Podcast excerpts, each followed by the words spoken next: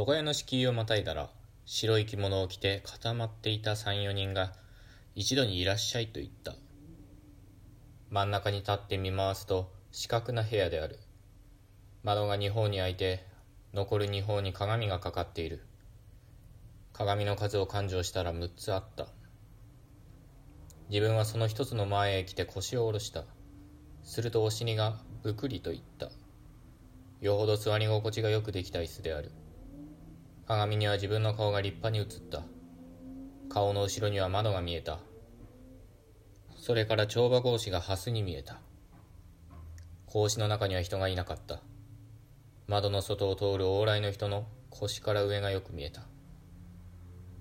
翔太郎が女を連れて通る。翔太郎はいつの間にかパナマの帽子を買ってかぶっている。女もいつの間にこしらえたものやらちょっとわからない。双方とも得意のようであった。よく女の顔を見ようと思ううちに通り過ぎてしまった。豆腐屋がラッパを吹いて通った。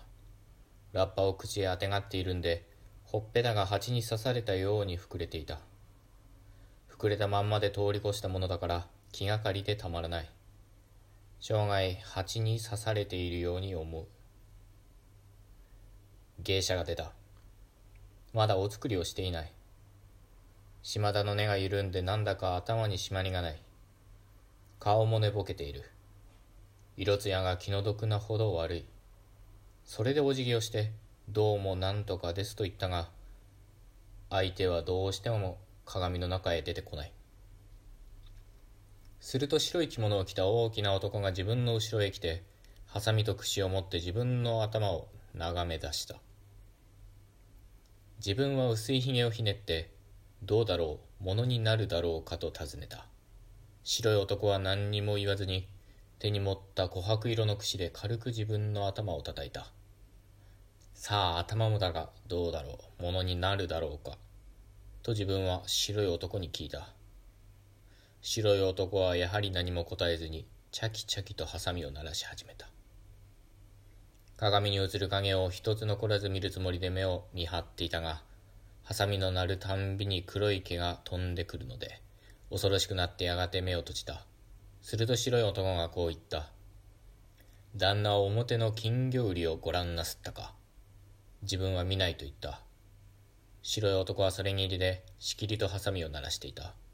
すると突然大きな声で、危ねえと言ったものがある。はっと目を開けると、白い男の袖の下に自転車の輪が見えた。人力の火事棒が見えた。と思うと、白い男が両手で自分の頭を押さえて、うんと横へ向けた。自転車と人力車はまるで見えなくなった。ハサミの音がチャキチャキする。やがて白い男は自分の横へ回って耳のところを借り始めた。毛が前の方へ飛ばなくなったから安心して目を開けた。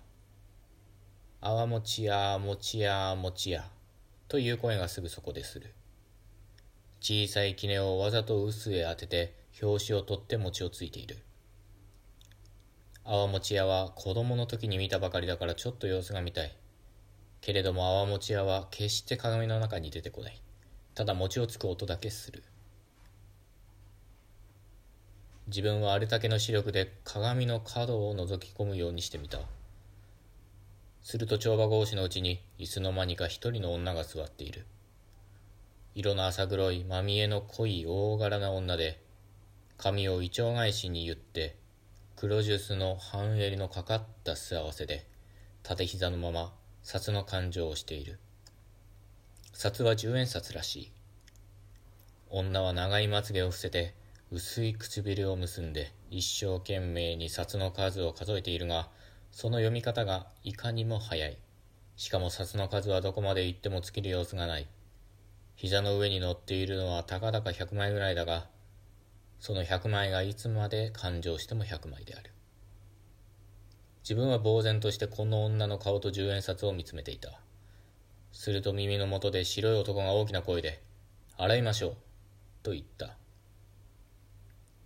ちょうど馬に降りたから、椅子から立ち上がるや否や、帳場格子の方を振り返ってみた。